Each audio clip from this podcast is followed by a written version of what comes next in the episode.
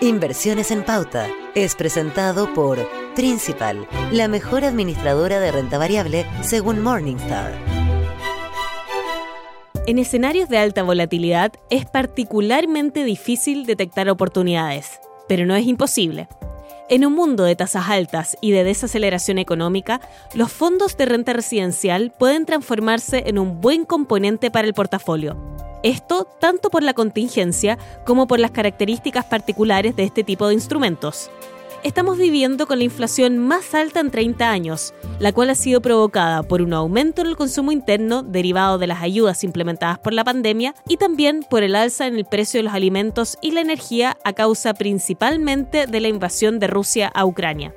Ante esto, el Banco Central ha subido su tasa, encareciendo los créditos de consumo y afectando también las tasas de los préstamos hipotecarios.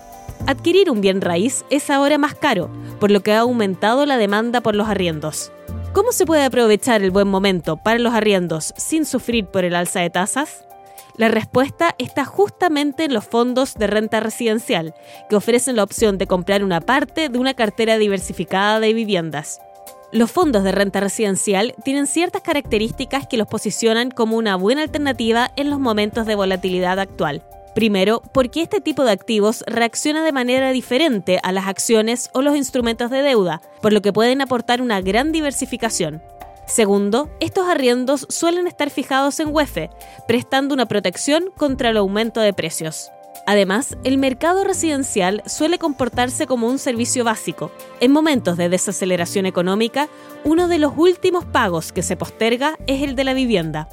A esto se agrega el pago de dividendos, lo que entrega cierta certeza en la proyección de retornos y da mayor estabilidad. Estas características han llevado a los fondos de renta residencial a ser una alternativa cada vez más demandada por los inversionistas y aquello se ha traducido en fondos cada vez más activos en la industria del arriendo.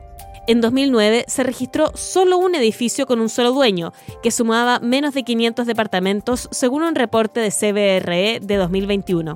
El año pasado, la misma categoría sumó 76 edificios, con 17.900 unidades de departamentos. ¿Cómo elegir un fondo de renta residencial con tan variada oferta? La recomendación es, como siempre, buscar asesoría experta para alcanzar los objetivos de ahorro. Inversiones en pauta fue presentado por Principal, la mejor administradora de renta variable según Morningstar.